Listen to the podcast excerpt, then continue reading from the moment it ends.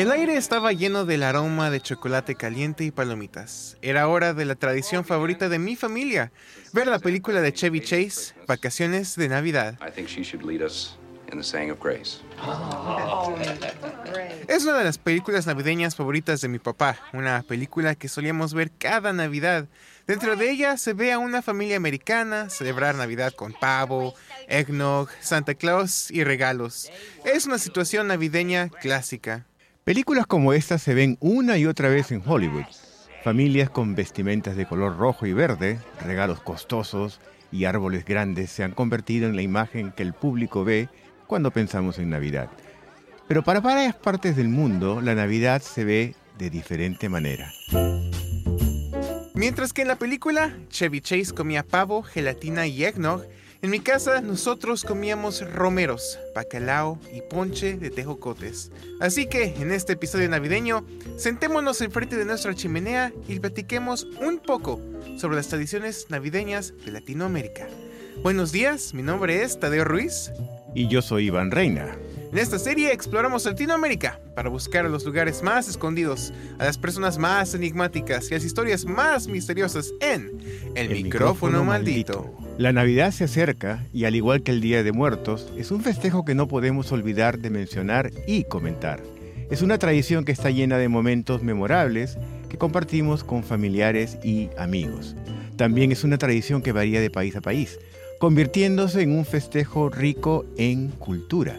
Hablando de festejos ricos, un buen lugar para empezar nuestra exploración es en el tópico de la comida.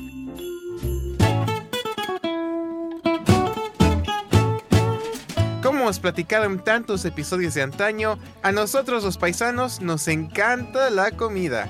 En mi México querido, uno de los alimentos más clásicos es el bacalao, un pescado proveniente del estado de Veracruz que una vez adquirido tarda 24 horas en ser empapado en agua para quitarle la sal. De aquí depende de la familia en cómo lo quiere cocinar. La mía siempre le encanta hacerla con tomates y aceitunas para extraerle ese gusto salado y domarlo con el toque dulce del tomate. Del mar nos vamos a la tierra, ya que en países como Nicaragua y Costa Rica el tamal es la ley. Deliciosos guisos de harina y cualquier tipo de alimentos que puedas pensar. ¿Tamales de pasas? Hecho. ¿Tamales de chocolate? No tardes en empezar a hacerlos. Todo está a tu alcance, solo necesitas tu imaginación para poder crear el tamal de tus sueños. Aunque el tamal es un alimento que se encuentra en otros países, decidimos atribuirlo a Nicaragua y Costa Rica debido a su gran consumo ahí. Ya había platicado anteriormente de cómo el pavo es un alimento que suele recurrir en la Navidad como el platillo fuerte. El cerdo, sin embargo, tiene la prioridad en países como la República Dominicana, donde se prepara de una manera exquisita en la forma del puerco en puya. Esto se consigue al empalar al cerdo entero y asarlo en el cálido fuego de la leña. Luego se sirve con una ensalada rusa, frutas, hojas y lo que sea que el paladar guste. Finalmente hay que acompañar todas estas delicias con una bebida igual de refrescante. ¿Qué les parece si nos servimos una taza de cola de mono de las tierras chilenas? Esta mezcla incluye café, leche, canela, cáscara de naranja y aguardiente para hacerlo un poco más interesante. Para una bebida más amigable para la familia, podemos también tomar un poco de ponche, una bebida a base de agua caliente que mezcla frutas, como manzana, tecolotes, piloncillo y canela para añadir sabor. Sin importar el país que vengamos, siempre tendremos la garantía que a los lugares que vayamos tendremos deliciosos alimentos que nos acompañan. Y bueno, doctor, ¿usted ¿Qué, comida come durante estos festejos navideños? Bueno, debo confesar que esta conversación me está dando mucho hambre. Pero bueno, en, Lima, porque el Perú es muy grande, hay muchas, muchas este, tradiciones, mi familia siempre comía pavo. ¿Pavo? Pavo, siempre oh. comía pavo. Me acuerdo cuando éramos muy chicos, mi mamá cocinaba el pavo, pero luego lo compraba, ¿no? se, se fueron modernizando. Y la mayoría de los platos eran muy similares a los que vemos por televisión. Pavo, puré, algunas verduras, pero nunca faltaban los tamales limeños. Tamales limeños, mm. ¿cuál es la diferencia entre Son mucho más grandes, no estoy seguro si cuáles son los ingredientes, probablemente si digo algo me meto en problemas con la gente que está escuchando, pero son, son algo diferentes, a veces tienen chancho adentro, ¿Chancho? Chancho que es cerdo. Ah, Ajá. es cerdo, el chancho, no sabía eso. Sí, sí. Ahora que vamos a hablar de comida o ingredientes, vamos a tener diferentes versiones de diferentes cosas. Algunas de las ingredientes que hemos mencionado en la conversación no los identifico por ah, el ¿cómo nombre. cuáles? Por ejemplo, el piloncillo. Ah, el piloncillo. El piloncillo es una fruta. La verdad no sé ni cómo se ve. Yo no pregunto qué ingredientes hay. Es, es, es ley en México, ¿no? De que si te sirven comida no preguntes qué hay ahí, porque tal vez la respuesta no te guste. Pero es rico. Es rico, es muy rico, es muy este, dulce. Según yo, creo que es puro azúcar. No estoy muy seguro. Mi familia, si me está escuchando, seguramente está muy enojado, enojados conmigo. Ah, los voy a buscar eh, rapidísimo, pero sí, es, un- es una bebida muy, muy, este, muy rica. Y seguro Eh, que la ah, respuesta... no, mira, sí, el, el piloncillo es solo, no es una fruta. es este, es un azúcar, este, concentrada Ajá. que tú, ¿cómo se dice? Hierves o lo, Ah, la que la lo derrites, reduces y- Exacto. y, se pone marrón o Ajá, oscura. exacto, Ajá, exacto. Eso es, es, es, es- es, este, está en forma de cono ajá. y es, es como azúcar eh, café. Entonces, Debe ser muy dulce. ah, es muy, muy dulce. Al menos me corregí porque si hubiera dicho, me hubiera quedado con que era solo una fruta, no hubiera estado muy mal. Pero sí, no, el piloncillo, el tecolote, que a mí no me gustan. ¿El Eh, tecolote? ¿Qué cosa es el tecolote? el tecolote, eso sí es una fruta. Es una fruta muy ácida o agria. No sé cuál de los dos, pero a mí nunca me ha gustado porque es muy difícil de comer. La, la- la nuez que hay en, en, en- en él. El- no, no es el tecolote, es el tejocote. te- el tejo. El tecolote es el, el búho, ¿correcto? Sí, el tecolote es el búho. El tejo, tejocote. Sí, es el tejocote. Me equivoqué. Es, es una fruta este, chica, naranja. La nuez es, más, es casi, casi más grande que, que la fruta en sí. Ajá. Entonces es muy difícil de comer y es muy agria. A mí nunca me ha gustado ponerlo en el ponche, pero a mi familia sí, por alguna razón. Entonces... Bueno, tiene sentido. Tiene sentido hacer un ponche con algo un poco agrio o ácido. Ah, Sí, para, para hacer que no sea tan dulce. ¿no? Exacto, exacto. Pero por- con el tejocote y la canela, pues sí, es muy bueno Ajá. para tomarlo. Pero aparte de eso, en mi familia comemos una ensalada de manzana, que es una ensalada con este zanahoria, eh, leche, digo, crema, este, y azúcar y pues manzana, pasas. Ajá. Y es una, es una mezcla muy rica.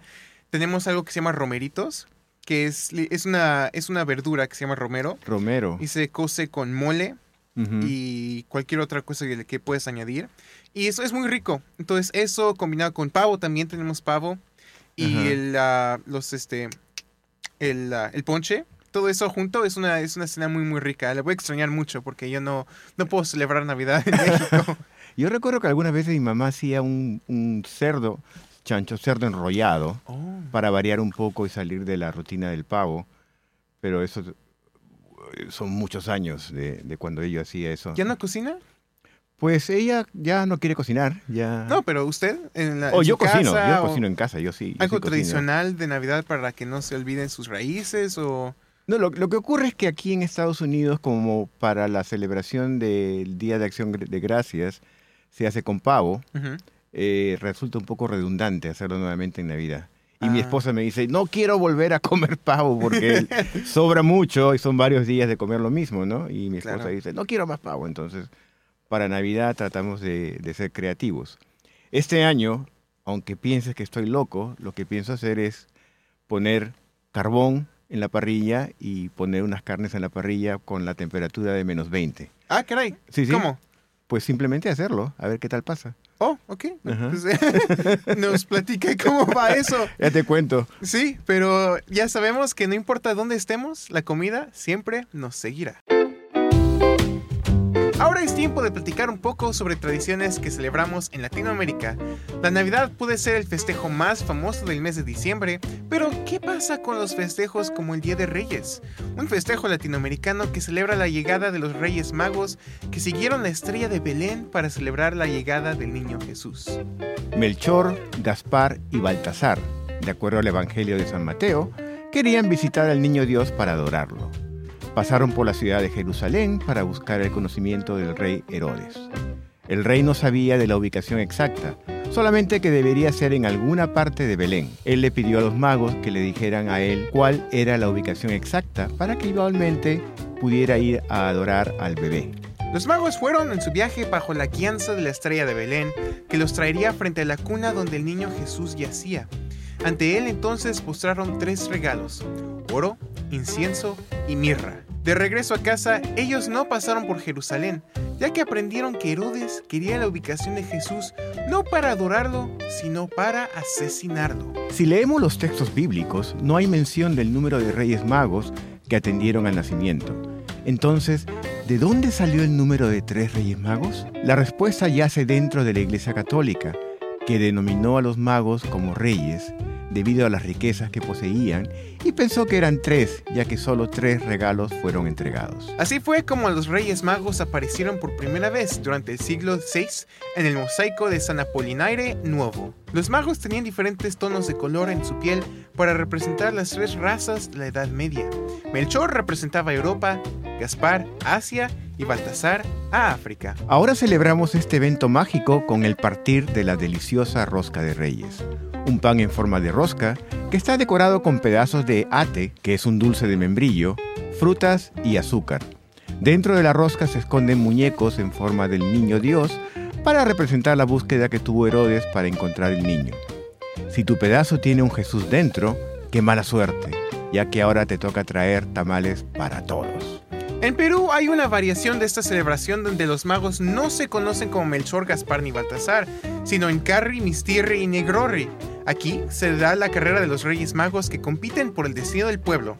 Si gana en Carri, será un buen año de cosechas en los valles cusqueños. Si gana en Mistirri, la región que gozará de fortuna será el altiplano y sus ganados. Si gana Negrorri, habrá escasez en todas las regiones, pero llegará la fortuna en forma de dinero.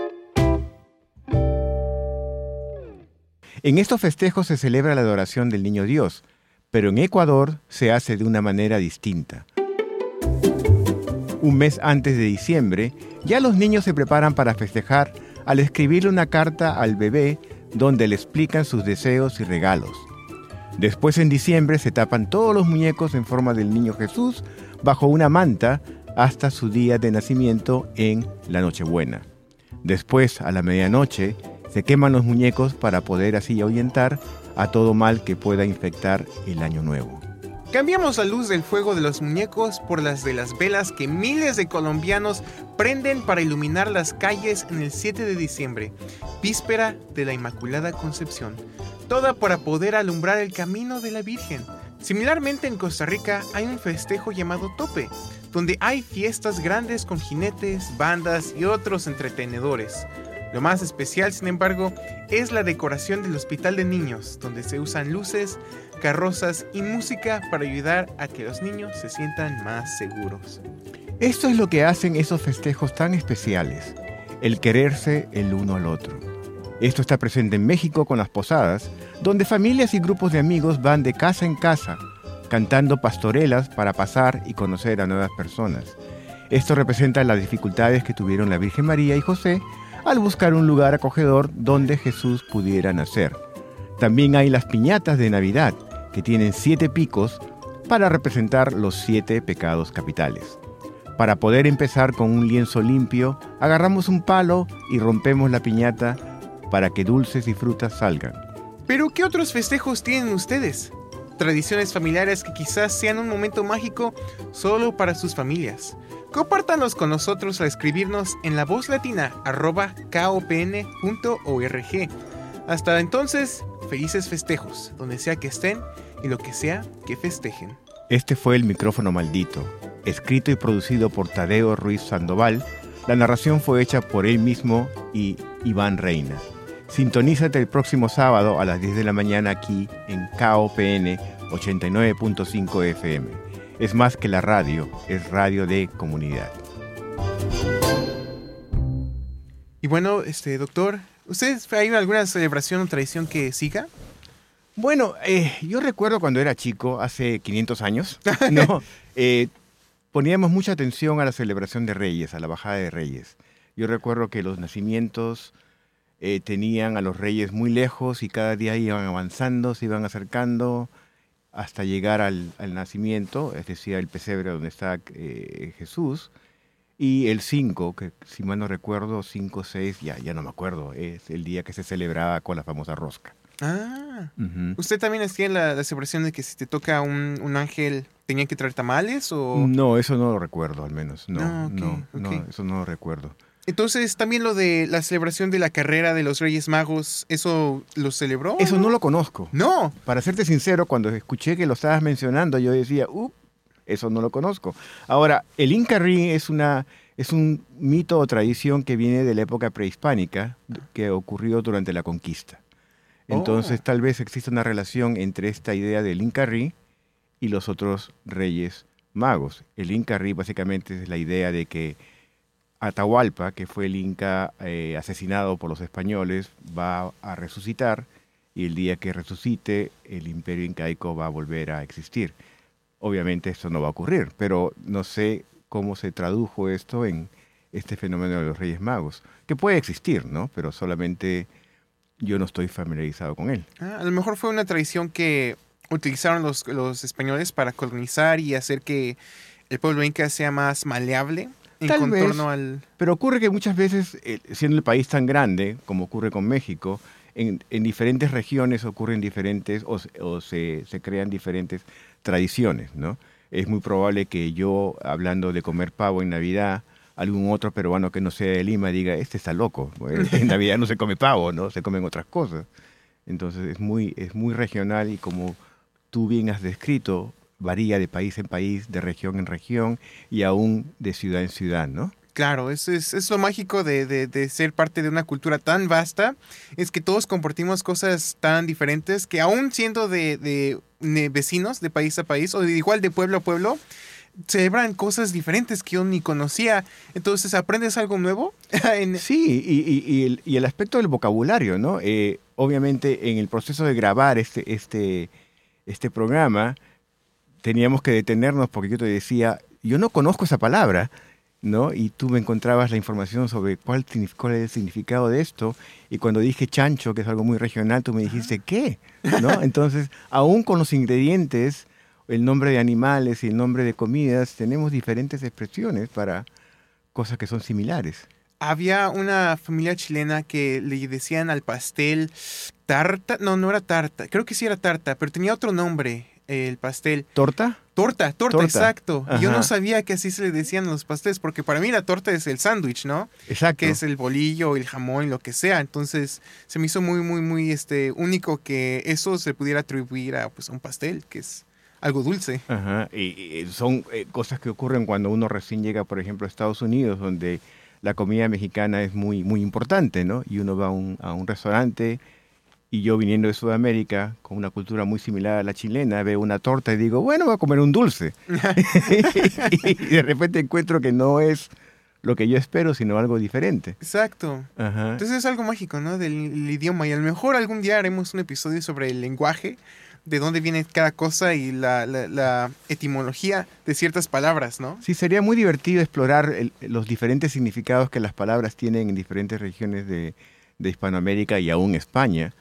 Eh, eh, daría un poco de trabajo, pero sería muy divertido. Exacto. Me pregunto si hay algún lingüista, es el término del... ¿Lingüista? Lingüista, eso es. Aquí en la, en la universidad o en Sí. el pueblo. Sí, hay un lingüista, pero mucha de esta información es disponible en, en- En línea. en- en línea y en muchas partes. Solo va a requerir un poquito de trabajo, pero tal vez nuestro equipo cuando esté nuevamente reunido y listo para trabajar pueda recolectar esa información y, y divertirnos un poco con esto, ¿no? Claro. Pero bueno, para todos en casa, espero que estén bien, que nos acompañen aquí en nuestro show en KOPN, que todos estén seguros, que todos estén calientes, porque ahorita, al menos en este jueves que estamos grabando este episodio, los, las carreteras están eh, frías, heladas y llenas de nieve. Sí. Entonces manejen con cuidado donde sea que estén, porque no queremos tener algún accidente aquí. Hay que cuidarse mucho, las pistas están eh, cubiertas por un poco de nieve y el hielo está en camino. O sea que, especialmente tú que piensas ir a una, a una función de, de cine, ten mucho cuidado. Exacto. El arte es más importante que mi vida. Pero bueno, con eso lo deja- los dejamos y aquí nos regresamos a nuestro show habitual.